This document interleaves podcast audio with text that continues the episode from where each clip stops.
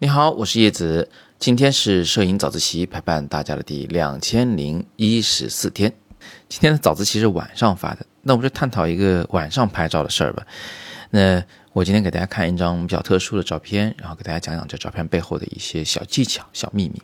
那首先呢，这是一张只有这个这叫什么呢？光斑啊，对，只有光斑的照片，呃，里面没有具体的事物，没有一处是清楚的，所以这种照片啊。在拍的时候，首先我们就不能够正确的对焦，对吧？那怎么做呢？我们用手动对焦模式，然后转动这个镜头的对焦环，把它转到最近的这一头停下来再拍照。你看，我们进行错误的对焦呢，可以对在最最近处，也可以对在最远处。那这里为什么要对在最近处啊？原因是对在最近处的时候呢，这些光斑模糊的最厉害、最明显。当然了，它的模糊程度呢，还和你的器材有关系。我们一般要么就是使用长焦镜头，要不然呢就是使用这个大光圈的定焦镜头，比如说什么一点四、一点八之类的，那么拍出这么大的光斑来。细心的同学可能还会发现啊，我这光斑不是圆的，啊，感觉是一种奇怪的披萨，呃，这三角形，对吧？为啥呢？哎，这是一个小秘密啊，你看。我我们首先看看最右侧那个红色的光斑，那个形状最明显，它是不是就像是一个圆，然后挡住了两个边啊？其实呢，那个挡边的是我的手指头。我是怎么做的呢？我就是把这个手指啊形成一个 V 字形，就是大家那个平时拍照的那个二字形，哈，然后把它呢伸到我的镜头前方，挡住我这个圆圆的镜头的两侧。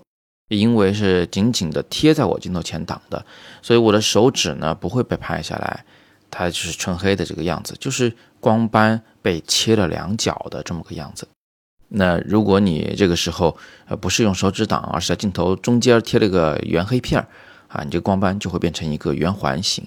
如果你在这个镜头前方是挡了一个啊有桃心形状的小孔的黑纸片儿。这个所有的光斑每一个都会变成一个桃心的形状。好，光斑的形状和大小我们也已经控制好了，最后就差一件事儿就能成片了，是什么呢？是色彩。在这个拍这种比较抽象的图形的时候呢，色彩直接决定了这张照片是否能够成功。嗯，我们这画面里已经没有具体的东西可看了，没有具体的故事可看了，呃，就没有人物。没有风光可看了，剩下的其实讲白了就是形状和颜色。那颜色到底应该怎么样去注意呢？我们在学色彩的时候呢，我经常跟大家讲，就是一定要在色彩搭配时有主色调的意识，就是说这画面啊，它得有比较主要的颜色，然后呢，这个要跟那些辅助色甚至是点缀色拉开差距。这张照片中，黄色、绿色。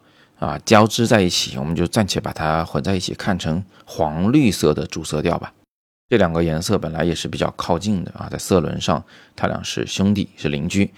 那个红呢，显然就差异比较远，所以我们在拍的时候就要小心的，不要让太多的红色进入画面，让它只作为点缀色存在在画面里。